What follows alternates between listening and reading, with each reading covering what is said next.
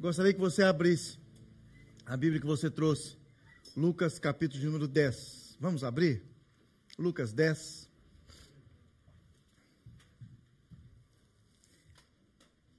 Uma das histórias mais impactantes da Bíblia. Uma das histórias que Jesus conta.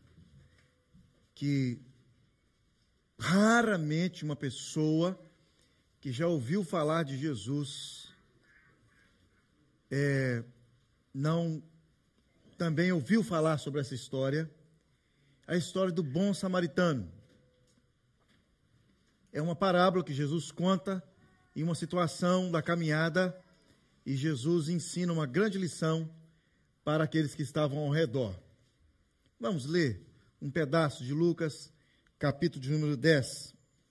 Esse pedaço é entre o versículo 38, desculpe, 25 até o versículo 37. Diz assim o texto: Olha, e eis que certo homem, intérprete da lei, se levantou com o intuito de pôr Jesus à prova e disse: Mestre, que farei para herdar a vida eterna? Então Jesus lhe perguntou: Que está escrito na lei? Como interpretas? A isso a isto ele respondeu: Amarás o Senhor teu Deus de todo o teu coração, de toda a tua alma, de todas as tuas forças e de todo o teu, entendimento. E amarás o teu próximo como a ti mesmo.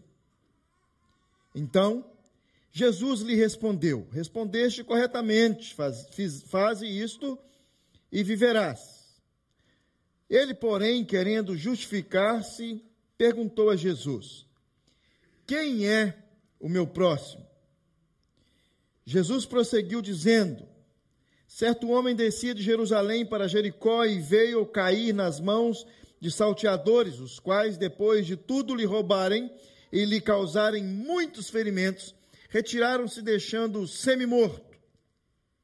Casualmente descia um sacerdote por aquele mesmo caminho e, vendo-o, passou de largo. Semelhantemente, um levita descia por aquele lugar e, vendo também, passou de largo. Certo samaritano que seguia o seu caminho passou-lhe perto e, vendo-o, compadeceu-se dele. E chegando-se, pesou-lhe, pensou-lhe os ferimentos, e aplicando-lhes óleo e vinho, e colocando sobre o seu próprio animal, levou-o para uma hospedaria e tratou dele. No dia seguinte, tirou dois denários e entregou ao hospedeiro, dizendo: Cuida deste homem, e se alguma coisa gastares a mais, eu te indenizarei quando voltar. Qual destes três te parece ter sido próximo do homem que caiu nas mãos dos salteadores? Disse Jesus. E respondeu o intérprete da lei o que usou de misericórdia para com ele. Então disse Jesus: Vai e procede-te igual modo. Amém? Eu não sei se vocês têm prestado atenção. Aliás, nem todos. Eu deixa eu melhorar a minha pergunta. Há 25 anos atrás, quando eu cheguei aqui, hoje faz, estou tão emocionado essa semana, Hoje faz 25 anos e uma semana que eu cheguei, que eu pisei aqui nessas terras geladas do Canadá. Quanto tempo a senhora? Hoje 35. Hoje 35. Chegou um pouquinho na minha frente. Mas eu estou mais velho que alguns aqui, né? Tem uns aqui que nem 25 anos tem ainda. E eu já estava aqui. Então, respeita os mais velhos, viu? Respeita os mais velhos, viu, Fernando? 25 anos. Quando eu cheguei, estava no aeroporto para me buscar. Meu pai, que tinha uns 4, 5 meses tinha vindo à minha frente, a Tiene, que está ali, prova disso, o Nilton e o Gildo. E naquele ano, naquele inverno é, de 99, foi um dos invernos mais potentes que essa cidade já teve.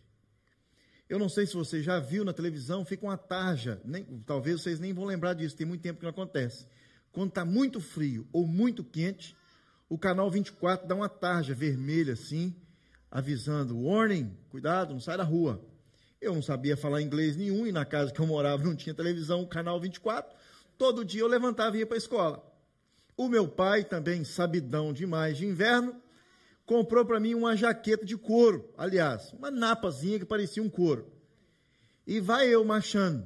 Estudava na Dovercourt Dafrin, um pouquinho para cima do The Brick, na escola, numa escola que tinha ali, a, a igreja chama St. Mary's, ali na subidinha ali, em frente ao Two for One, pizza, uma pizzaria que tem ali. E eu ia, sabe onde é, Briana? Mais ou menos. Você trabalha lá? Nessa, ali mesmo? Olha só, é isso aí. Eu estudei ali.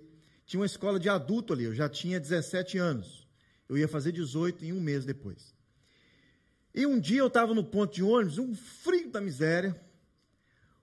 Não tinha ninguém, não estava passando um ônibus. Não passava um ônibus aqui, em frente da Frimol, naquele ponto, em frente à escada rolante da Frimol. E eu estava lá, esperando. E tinha dado o warning na televisão que não ia passar nada. As escolas estavam todas canceladas. Estava tudo, tudo bagunçado a cidade.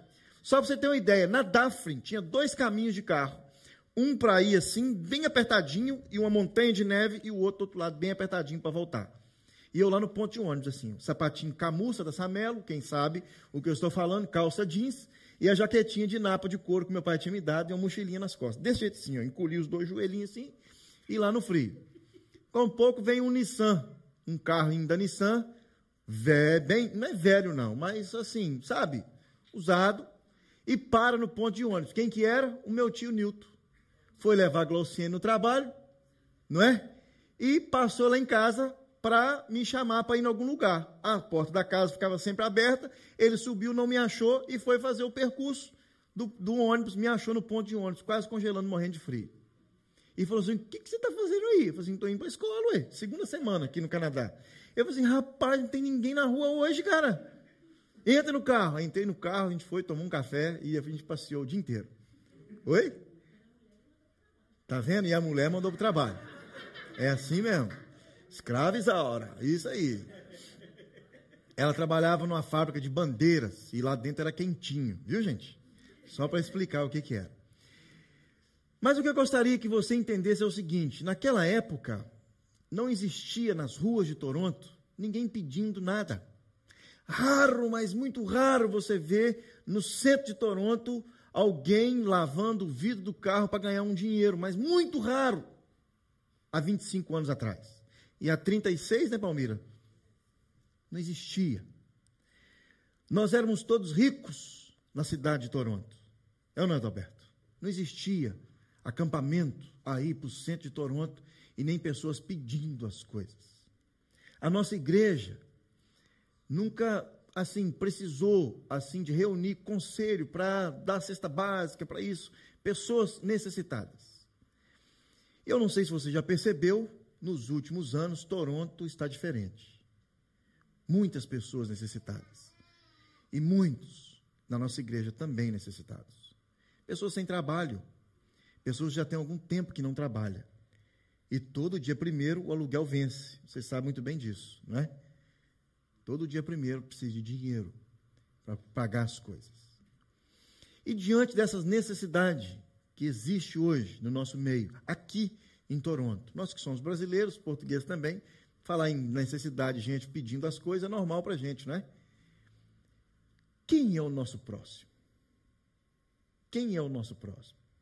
Você já sentiu aquele aperto no coração de estar passando na rua e alguém bater no vidro do carro, ou ali, em algum lugar que você está, uma plaquinha, eu estou com fome, e você não dá nem um centavo e depois arranca o carro e sai com o coração assim partido? Poderia ter ajudado, poderia ter ajudado, poderia ter ajudado. E já sentiu também aquele sentimento de que você ajudou e quando você acabou de ajudar, você fala assim: eu não acho que eu não deveria ter ajudado, acho que eu não deveria ter ajudado, não deveria ter ajudado. Quem é o nosso próximo? Jesus encontrou, aliás, um moço, intérprete da lei, conhecia a Bíblia, encontrou Jesus conversando com uma galera. E esse moço, o texto diz que ele, para. É, como é que dá a palavra aí mesmo? Para. Não é perturbar Jesus, provar testar Jesus ou provar Jesus, fez uma pergunta para Jesus. Jesus não respondeu a pergunta dele, de quem é o próximo. Mas no final, Jesus deu uma lição àquele homem, porque ele não queria saber quem era o próximo. Ele estava com o coração ferido, doente. Ele estava querendo provar Jesus. E depois ele fez uma outra pergunta tentando se justificar, ou seja, se Jesus desse a resposta para ele, não ia adiantar de nada. O que Jesus tinha que fazer é curar o coração dele. E é sobre isso que eu gostaria que você entendesse nessa parábola do bom samaritano. Jesus não responde a pergunta desse moço. E a história continua. Jesus, então, conversando com ele, depois que ele fez a segunda pergunta, quem é o próximo? A primeira pergunta foi: o que eu faço para ser salvo? Jesus provavelmente olhou para ele e falou assim: sabe de nada, coitado. O intérprete da lei, querendo saber o que fazer para ser salvo. E precisa fazer alguma coisa para ser salvo? O que nós fizemos para ser salvo? Nós nada, mas Jesus tudo. Então, para ser salvo, não é a questão de eu fazer alguma coisa ou deixar de fazer. Aqui cai uma teoria furada que muitos ainda ficam se justificando nela, que é a teoria do livre-arbítrio. O que nós precisamos fazer para ser salvo? Ou se eu não fizer, eu não vou ser salvo? Não é questão de fazer ou não fazer, é questão de Jesus, é questão de cruz, é questão de ter o nosso nome escrito no livro da vida, é questão, desculpe ou não, entenda ou não, de ser chamado por Jesus. Quando você abriu seu coração, entregou seu coração para Jesus, antes mesmo de você abrir a sua boca, o Espírito Santo já estava no seu coração incomodando você já há muito tempo, para você se render aos pés de Jesus. Então não foi o que você fez, foi o que Jesus fez.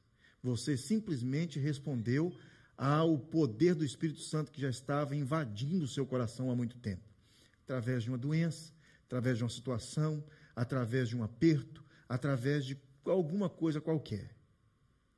E esse moço, para testar Jesus, ele faz essa pergunta: O que eu posso fazer para ser salvo? Jesus fala assim: É você que tem que me responder, ué. você é um mestre da lei, você sabe de tudo. E ele respondeu bem, disse Jesus. E ao responder bem, ele faz uma outra pergunta, para tentando se justificar. Ele fala: E quem então é o meu próximo?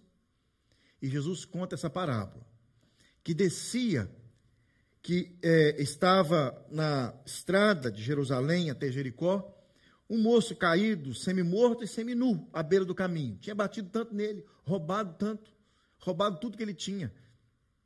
E deixou ele semi-morto e semi-nu à beira do caminho. E passou ali três pessoas. E a terceira que ajudou. E a terceira é que chegou até aquele moço e ajudou aquele moço que estava semi-morto e semi-nu. Diante, de todas, diante é, de todas as estradas que ligavam Jerusalém, tinha uma que era a estrada, o caminho de Jericó, 20 quilômetros, de Jerusalém até Jericó. E era uma estrada muito assim, sabe, é, é, é, competida, pessoas estavam naquele caminho o tempo todo, andando, vindo de Jerusalém, indo para Jerusalém, voltando para Jericó. E era uma, um lugar muito fácil de serem de ser assaltados. Assaltantes tinham ali, é, as pessoas que gostavam de roubar, tinham ali uma, um, um caminho pronto para isso. Cheio de montanhas, cheio de pedras, pedregulho para baixo, muito fácil de ser, serem assaltados. Os ladrões ficavam escondidos e quando avistavam uma oportunidade de roubar, era só atacar. A história conta que um viajante fora espancado, despojado de tudo e deixado às margens desse caminho. No mundo do Oriente Médio, aquele tempo e até os dias de hoje, as vilas, as localidades, os vilarejos, os povoados, eles cultuavam seus próprios deuses. Era raro você ver um lugar específico com Deus, e aqui também o mesmo, ali o mesmo, outro mesmo, porque não existia essa locomoção fácil, onde um missionário chegava até aquele lugar, o outro chegava até aquele lugar, e tinha ali uma religião homogênea entre todos, iguais entre todos. Judeus, samaritanos, sacerdotes, todos ali espalhados naquela região. E olha que interessante, para você reconhecer, hoje também, na nossa cultura brasileira não, mas algumas culturas sim para você reconhecer que alguém é do seu mesmo vilarejo, do seu mesmo povo, da sua mesma religião, é só abrir a boca para conversar e pela vestimenta. No nosso Brasil é fácil pela conversa. Portugal também é fácil pela conversa. Mas a roupa, nós usamos as mesmas roupas, as roupas iguais de todo mundo, não é? Mas pelo falar nós sabemos quem é nordestino, nós sabemos quem é, veio do Nordeste, quem veio do Norte, quem veio do Alentejo, quem veio das ilhas, né, Manuel? Quem veio do continente, quem é lá de baixo, das praias bonitas do Portugal, ou quem é lá de cima. Forma de falar, quem é do norte do Brasil, quem é do sul. Os meninos aqui do Espírito Santo, olha, aprenderam a falar com os mineiros, não é? Conversa lá, de vez em quando fala um ai, de vez em quando. Não fala igual os baianos, porque eles não querem ser confundidos com os baianos, não é? Pertinho da Bahia, vai, pega lá, fala igual os mineiros, porque a gente vai muito lá e eles aprenderam a falar com a gente, com as palavras. Falamos diferentes. E para você reconhecer uma pessoa na estrada naquela época, era só abrir a boca e era só ver, ver vestimenta, principalmente um judeu. Se ele era um sacerdote, se ele era um escriba, se ele era um fariseu, pela vestimenta. O sacerdote usava uma vestimenta diferente os religiosos da classe mais alta da sociedade religiosa judaica tinham uma vestimenta diferente. Então era fácil reconhecer pela vestimenta e pelo falar. Mas aqui encontramos um homem à beira do caminho, semi-morto, ou seja, não ia falar. E semi-nu. Você não ia conseguir distinguir se ele era o próximo, se não era pela roupa.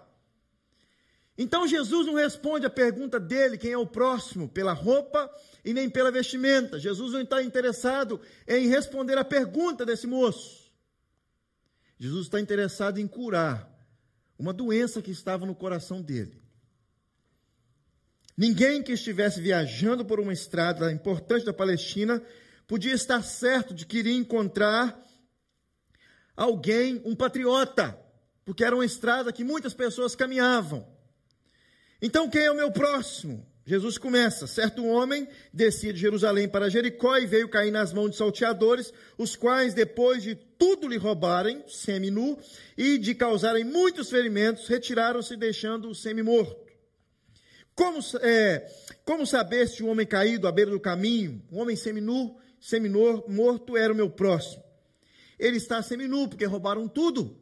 Ele está semi-morto, porque bateram tanto nele que deixaram ele inconsciente à beira do caminho. É quase certo que todos esses três personagens não iria reconhecer se era realmente um próximo.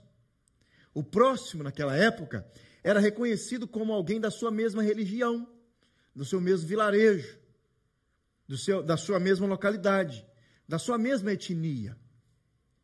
O primeiro que passou foi um sacerdote, e esse sacerdote provavelmente estava montado em algum animal, ou um jumento, meu animal favorito. Se você não me conhece ainda direito, o meu animal favorito é jumento. E eu ainda vou ter um jumento. Eu tenho um sonho de ter um jumento. Falando sério. Não se espante. Na nossa casa, nós temos um pouco assim de sonhos diferentes. O sonho da minha esposa é ter um golfinho. Muito pior que é o meu. É ou não é?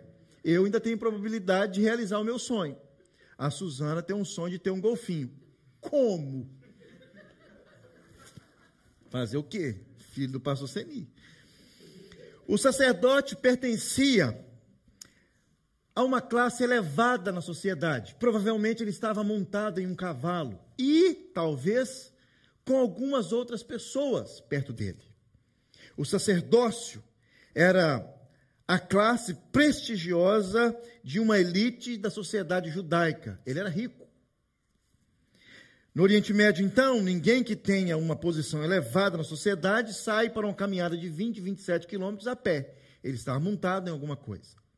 A parábola, então, contém pressupostos de que esse sacerdote aqui, esse primeiro que Jesus fala, tinha muito mais possibilidade de ajudar o semimorto e o seminu do que os outros dois que vieram logo depois.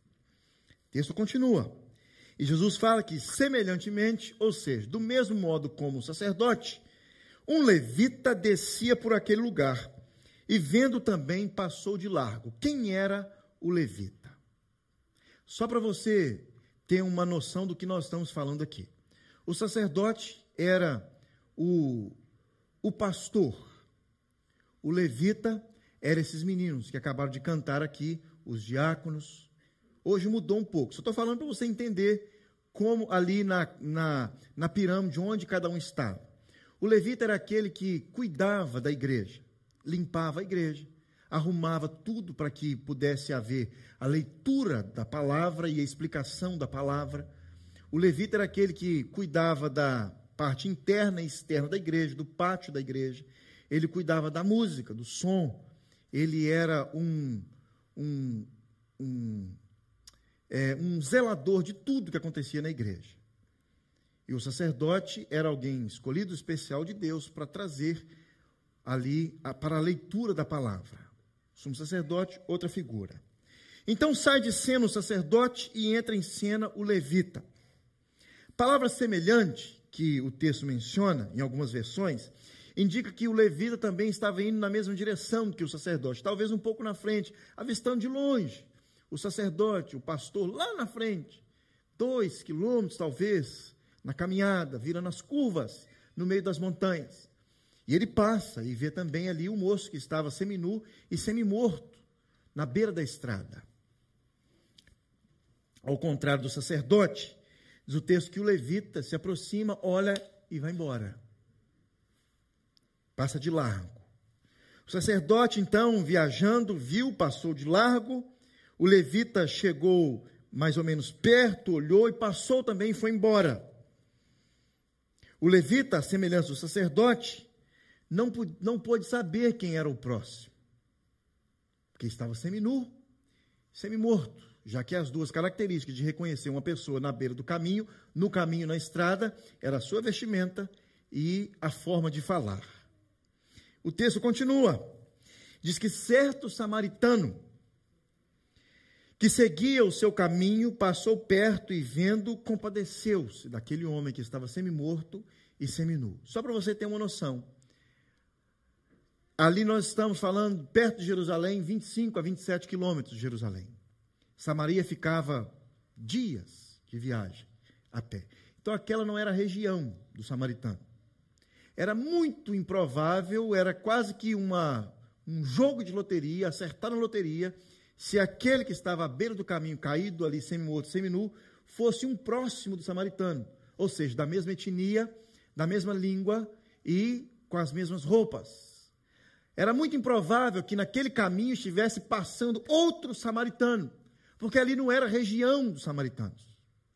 É como se você tivesse passando é, um exemplo na calçada da sua casa, aqui em Toronto, isso mesmo. Ou melhor, quem mora em prédio, dentro do elevador da sua casa, e você apertasse ali o elevador para subir ou descer, e dentro do elevador você encontrasse alguém que morava na mesma rua que você, lá em Salvador, na Bahia. Muito improvável você encontrar, né, Cristina? Ali no seu prédio, no mesmo elevador, dentro do elevador, uma amiga sua de infância. Mas você encontra canadense, você encontra europeus, você encontra africanos, você encontra tudo no mesmo prédio. Menos uma amiga de infância lá em Salvador, na Bahia. O terceiro homem que aparece então na estrada é um dos mais odiados da, da, do, dos, dos judeus. Os samaritanos, os judeus não se davam com os samaritanos. Lembra da história da mulher samaritana no poço? Que Jesus encontra os discípulos, depois ficam ali com a cabeça meio esquisita. Por que, que ele ficava conversando com ela? E é um homem conversando com mulher, e além do mais, ela é uma samaritana. Durante toda a época de Jesus, foi bem intensificado a amargura que o judeu tinha do samaritano. Os judeus não se davam com os samaritanos por alguns motivos, e um dos motivos mais fortes é que os judeus se misturaram lá para cima, lá para o norte. Os judeus se misturaram com outras raças, com outras religiões, com outros povos, casaram e se deram em casamento. Na divisão das dez tribos, duas foram para o sul, lembra lá no Velho Testamento, e dez foram para o norte. Essas dez do norte, que foram destruídas rapidamente por Deus, é a região de Samaria. E lá nessa região, eles fizeram do culto a Deus do jeito que eles quiseram, do jeito que eles bem entendiam. Eles cultuavam a Deus.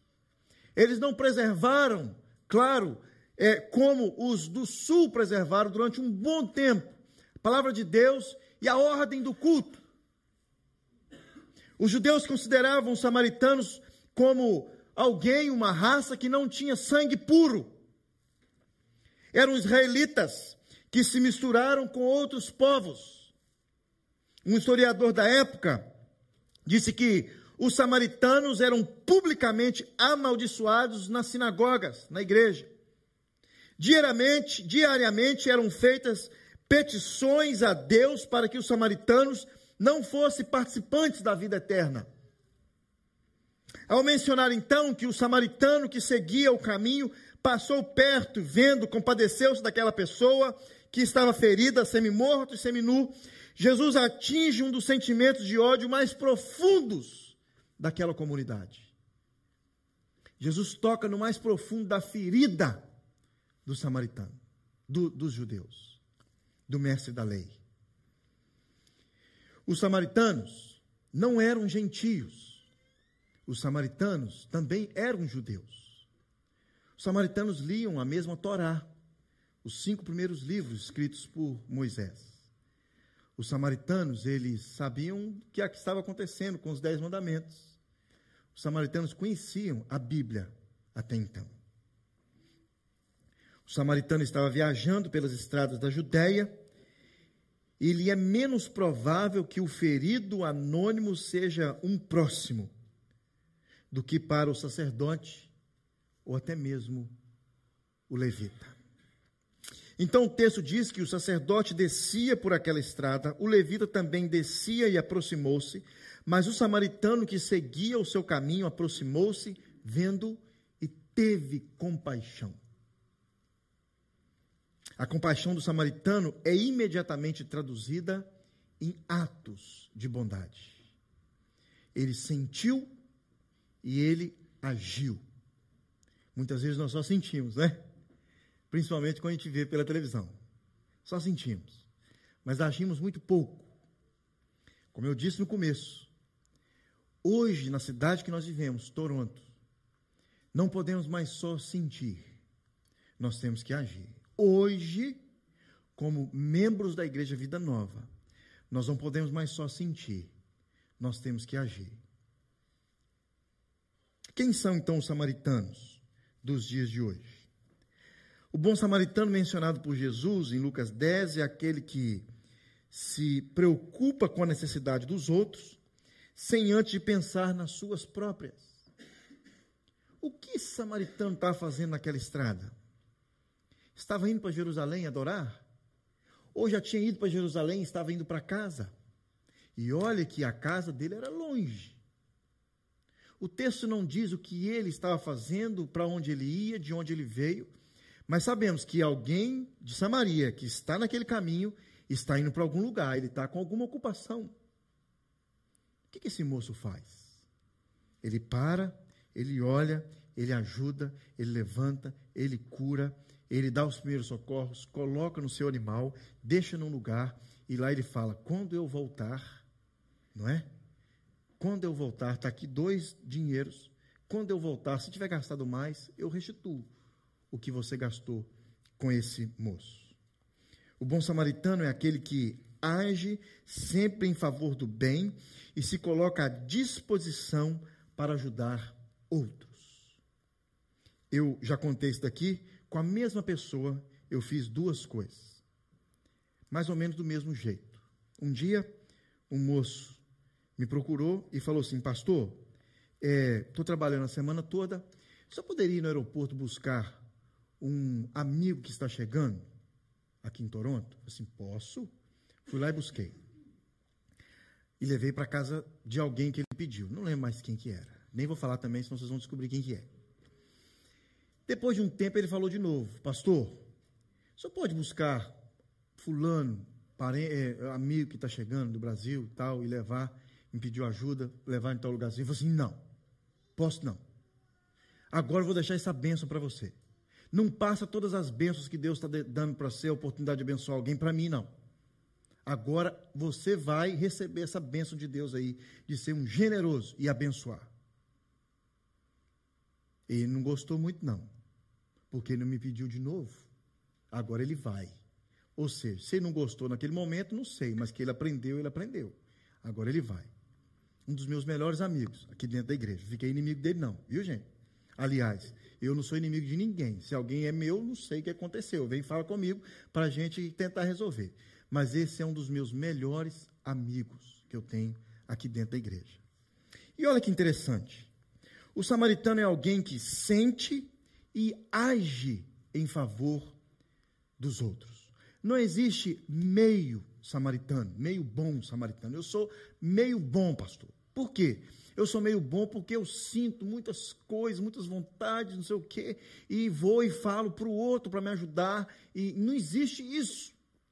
Ser um bom samaritano é você sentir e agir Ser um bom samaritano é você sentir e arrancar algumas notas do bolso, entregar para a gente e falar assim: está aqui, pastor, ajuda ele lá.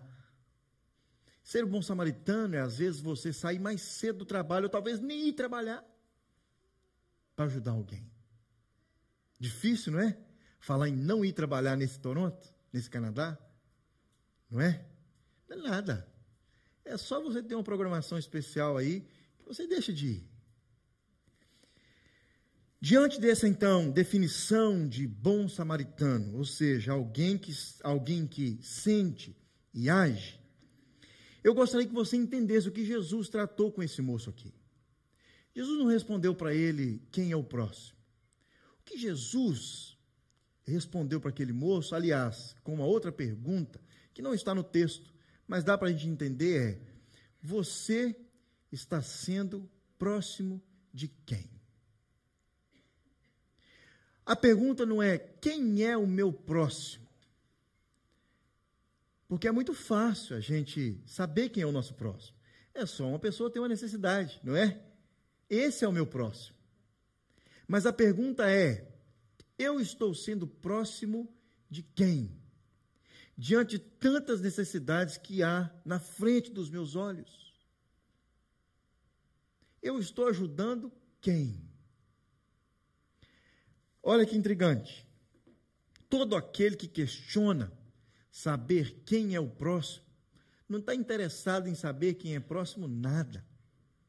Ou ele está querendo testar a gente, ou ele está querendo apenas se justificar. É o que o texto menciona.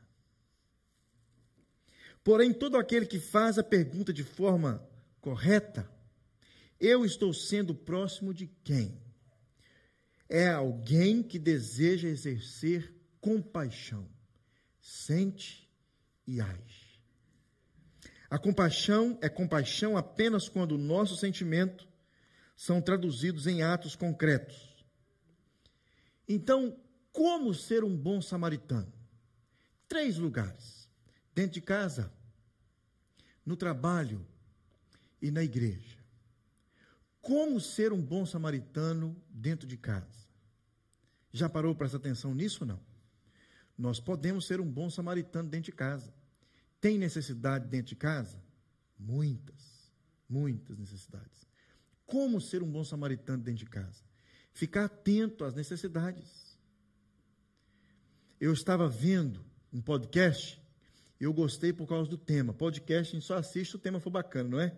Aquele tema que quem bomba na internet não é às vezes porque tem um conteúdo bacana, é porque tem um tema legal. Tema legal. Se o tema chamou atenção, você, ó, pega aquele negócio e assiste até o final. Chega no final, você vê e fala assim: Ixi, tinha nada a ver com o tema, perdi meu tempo. Mas alguém postou aí uma frase de um podcast, um tema do podcast, da seguinte maneira: a frase era, é, heresias da igreja tal, a igreja herética. E, claro, falou heresia, falou igreja, tem que saber o que, que é, o que está acontecendo. E o negócio não tinha nada a ver. Claro, era um cara metendo a lenha num negócio lá, tinha nada a ver. Dentro de casa, como ser um bom samaritano dentro de casa? Ficar atento ao que está acontecendo dentro de casa. Talvez muitos de vocês moram, não são casados ainda, tem uma grande turma aqui mora com um amigo dentro de casa. E algumas casas têm regras, não é? Para morar lá no quarto, num lugar. Olha, lavou, é, sujou a vasilha, lava. Eu sou esse que só sujo, não lavo. Mas já é regra lá em casa. Não gosto muito de lavar. Só para você ter uma ideia, nem sei como que liga a máquina de lavar, lavar louça. Quando a Suzana sai ou vai fazer alguma coisa, ou vai dormir na, no córrego lá do pastor Seni, fica dois dias sem estar em casa, eu é, vou sujando, e se a panela acabar, claro que é só dois dias, no máximo três. Eu tinha até coragem de ir no Walmart comprar outras limpinhas para não lavar a suja. É, mas a gente tem mais de uma, então eu uso uma num dia, uso outra no outro, sou esperto, cozinho coisa que dá para fazer numa panela só, para não precisar de ficar lavando. Mas de vez em quando, muito raro, eu lavo, mas faço outras coisas, ok? Há outras necessidades. Ela entendeu essa que eu não gosto. Há outras necessidades. Outras, várias. Eu gosto de fazer compra. Eu sou fã de fazer compra em supermercado. Ela, o cartão do Cosco, se ela quiser, ela tem que ir comigo, porque o cartão só tem o meu nome. E hoje não tem mais fotinha, né? Mas fica aquelas mulherzinhas na porta lá olhando e elas podem conferir se é mesmo da pessoa. Então eu gosto de fazer isso. Gosto de comprar, ir no açougue, comprar carne. Se a Suzana for no açougue comprar carne, ela manda moer picanha. Talvez, porque lá ela manda tirar a gordura da picanha, muita gordura. Então eu gosto de fazer isso. Tem, tem coisas dentro da nossa casa que eu sou um excelente bom samaritano. E ela é uma excelente boa samaritana. E os meninos também. Um tem o, o é o bom samaritano que coloca as colheres e os garfos, né, Júlia? No armário direitinho. O outro é o líder do recycle, leva o, o lixo lá embaixo, o frio que for, mas tem que levar o lixo lá embaixo. É assim que funciona. Aquele que deseja ser bom samaritano em casa precisa estar atento às necessidades diárias. Em vez de chegar da rua e jogar direto no sofá, muitas vezes eu faço isso, tenho que confessar, que tal antes perguntar? Precisa fazer alguma coisa? O bom samaritano em casa precisa ter um olhar atento às coisas. O bom samaritano no trabalho, olha que interessante. Aquele que busca ser um bom samaritano no trabalho deve entender que, independente do seu serviço, no trabalho há também uma oportunidade para exercer compaixão. O pastor Sini falou um negócio essa semana passada, é, ontem foi o último dia da semana, semana passada. Ele falou assim: um bom funcionário, ele entra na empresa, no trabalho, querendo enriquecer o seu patrão. Presta atenção nisso. O bom funcionário é aquele que entra no trabalho querendo enriquecer o seu patrão. Porque um patrão rico vai dar aumento para você. Fique esperto. Se não der, pula fora. Mas se for um patrão honesto que você está enriquecendo, ajudando ele a ficar mais rico ainda, ele vai te dar aumento, vai te promover. Assim que funciona. O bom samaritano, então, como exercemos, como somos um bom samaritano no trabalho, buscando fazer com excelência o seu, o seu serviço e cogitando e contagiando com Jesus as pessoas. Júlia, pega uma água para mim, por favor. contagiando com Jesus as pessoas no trabalho. E agora, para a gente encerrar, como ser um bom samaritano dentro da igreja? Ah, pastor, isso eu nem precisava falar. Porque na igreja é lugar de bom samaritano. É lugar de bom samaritano. Não estamos, não estou falando nada aqui, não é lugar. É lugar de bom samaritano. Mas às vezes nós olhamos, passamos, olhamos, e como diz o texto, passamos de largo. Ou seja, só avistamos, só temos é, metade da compaixão. Só ficamos sabendo do assunto. É, só ficamos sabendo do assunto. Está lá no grupo da igreja, está lá no WhatsApp. O pastor falou lá na frente. Mas o bom samaritano dentro da igreja, ele sente e ele age. Não age só com dinheiro, não, viu? É muito fácil a gente ficar sabendo da necessidade e dar só o dinheiro. Olha que interessante o bom samaritano na igreja. Aquele que busca ser um bom samaritano na igreja precisa entender que todos nós somos chamados para servir. Todos nós somos chamados para servir. E dentro de uma igreja nós servimos de várias maneiras. O que nós menos servimos na igreja, presta atenção nisso o que nós menos servimos na igreja é com o microfone na mão. Microfone na mão é quarta-feira, 35, 40 minutos. Microfone na mão é sexta-feira, 35, 40 minutos. Microfone, servir com o microfone na mão é domingo, primeiro culto, 35, 40 minutos. E segundo culto, 35, 40 minutos. Muito pouco.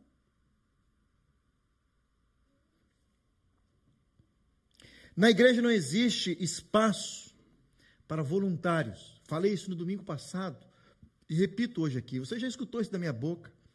Não existe espaço na igreja para voluntários. E essa semana compartilharam um vídeo, e eu compartilhei também no privado com a Suzana e com o pastor, de um, um pastor no Rio de Janeiro que estava falando sobre esse assunto. A cultura do voluntariado. E ele disse: Eu não sei se vocês vão gostar, mas eu vou replicar. Depois, se não gostar, vem e me fala. Cultura do voluntariado é um câncer que está entrando dentro da igreja. E esse moço disse que é realmente um câncer que está entrando dentro da igreja, porque o voluntário faz a hora que quer, do jeito que quer e quando quer. E pula do barco com gente dentro do barco, ele não está nem aí. Nem aí se todos vão morrer dentro do barco, ele abandona a sala de escola dominical com uma necessidade tremenda de professores. Ele deixa a gente na mão num domingo com para cantar e eu, pastor Zeni, a gente não sabe cantar, a única coisa que eu toco é bateria. Imagina um louvor só com bateria. E o cara vem e fala assim: já não volto mais domingo. Esse é, é a minha última semana no ministério de louvor. Já aconteceu isso daqui.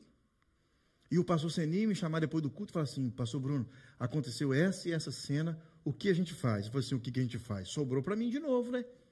Vamos liderar o ministério de louvor de novo. E graças a Deus, levanta um varão valoroso, direto de Natal. É, crente, o cara vem de Natal. Não é Jesus, mas veio do Natal. Vitor Queiroz. Para nos ajudar e ser benção na vida da gente. O bom samaritano na igreja passa pelo caminho dos outros, vê e compadece. O bom samaritano na igreja tem os seus sentimentos traduzidos em serviço. O bom samaritano na igreja não espera que o sacerdote, o levita, que estava na frente no caminho, dê um bom testemunho para que ele também possa vir atrás e dar um bom testemunho. O texto menciona semelhantemente Provavelmente ele estava vendo o, o, o, o levita e o sacerdote lá na frente. E ele falou assim: não é possível que aqueles dois passaram aqui, viram o cara semi-morto, semi-nu e não ajudou. Se eles não ajudaram, eu vou ajudar? Sim, eu vou ajudar. Fez o levita. Bom samaritano na igreja não espera que o sacerdote e o levita faça para que ele vendo também comece a fazer. O bom samaritano em casa, no trabalho e na igreja é uma cópia de Jesus. Olha para você ver dois textos, três textos. Jesus ia passando por todas as cidades e povoados, ensinando nas sinagogas, pregando as boas novas do reino e curando todas as enfermidades e doenças. Ao ver as multidões, teve compaixão delas. Mateus 9, 35 e 36. Olha um outro, Mateus 14, 14. Quando Jesus saiu do barco e viu tão grande multidão, teve compaixão deles. 1 João 3,17 diz assim: olha, se alguém tiver recursos materiais e vendo seu irmão em necessidade, não se compadecer dele, como pode permanecer nele o amor de Deus? Eu aprendi uma coisa há um tempo atrás, numa leitura de um livro. O moço falou assim: Olha, Deus nunca nos dá nada para que nós retenhamos em celeiros, mas Deus sempre nos dá para podermos repartir. E esse é o assunto da minha terceira, quarta parábola, domingo que vem, primeiro, primeiro culto talvez, ou no segundo. Uma parábola depois dessa de Lucas 10 onde Jesus vai tratar de um patrão, de um rico insensato. Eu vou falar sobre isso. Deus nunca dá nada para você, para você reter. Mas Deus sempre coloca nas suas mãos para que você possa repartir. Princípio da partilha. Ele nos ensinou na ceia e nos ensina também nessa próxima parábola. Mas antes de encerrarmos e irmos embora, eu pergunto para você mais uma vez: eu estou sendo próximo de quem? Você está sendo próximo de quem? Vamos orar? Você pode baixar sua cabeça? Enquanto os meninos do louvor vêm para a gente cantar uma última canção, devolver o nosso dízimo e oferta.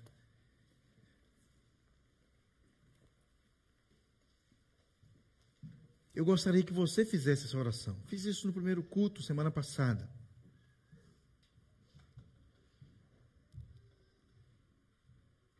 Todos os dias, já repeti isso aqui várias vezes.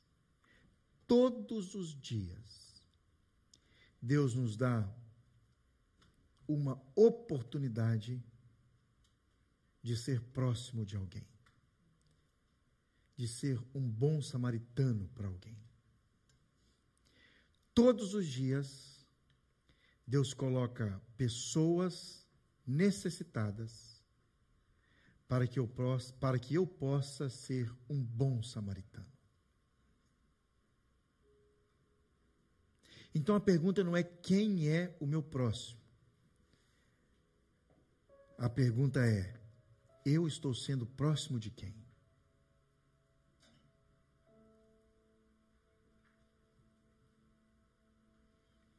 Deus dentro de casa. Ah, Senhor Deus, várias oportunidades de sermos bons samaritanos, de sermos próximos de alguém.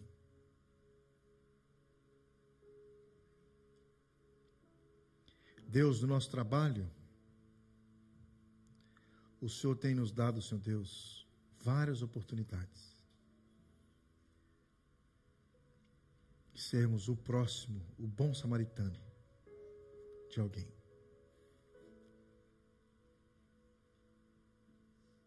Deus, na igreja, essa igreja tão querida que nós fazemos parte dela, Igreja Vida Nova.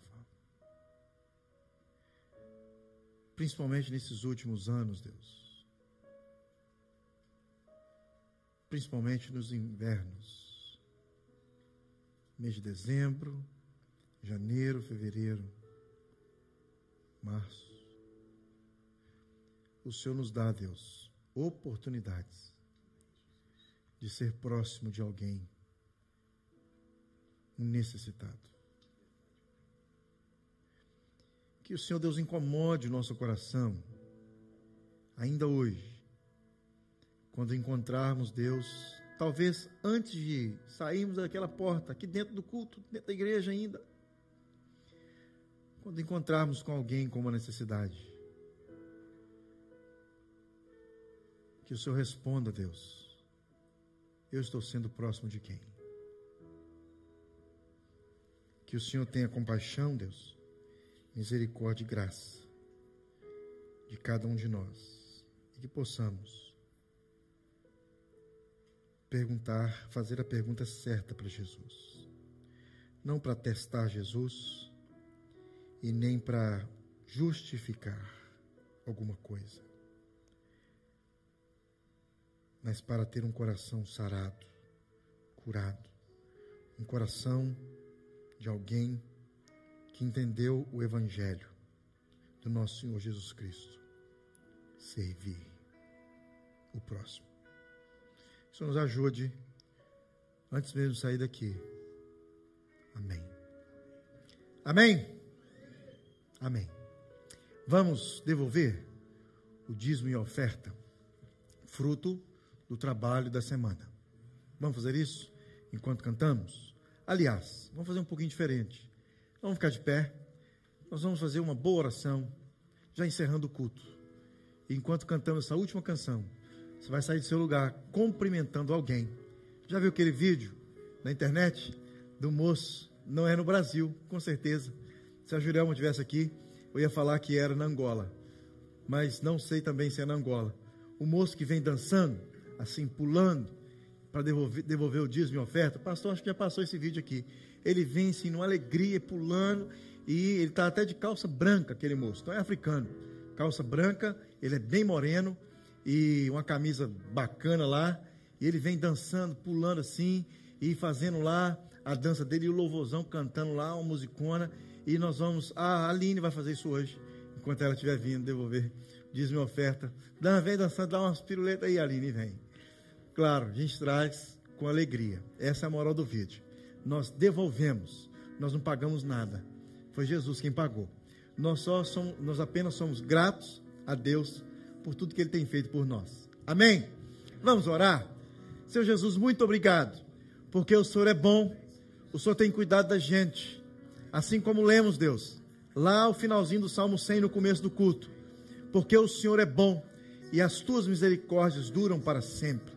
Nós, Deus, somos gratos ao Senhor, porque o Senhor, com a bondade do Senhor, nos ensina uma grande lição, Deus, que nós temos, nós somos, nós somos próximos de alguém, temos que estar próximo de alguém, Deus, de uma necessidade, de um necessitado. É tão bom, Deus, quando temos uma necessidade, alguém chega para nos ajudar. Deus, que o Senhor abra os nossos olhos, no nome de Jesus. E com o coração, Deus, cheio de gratidão, devolvemos, Deus, o nosso dízimo e a nossa oferta nessa noite.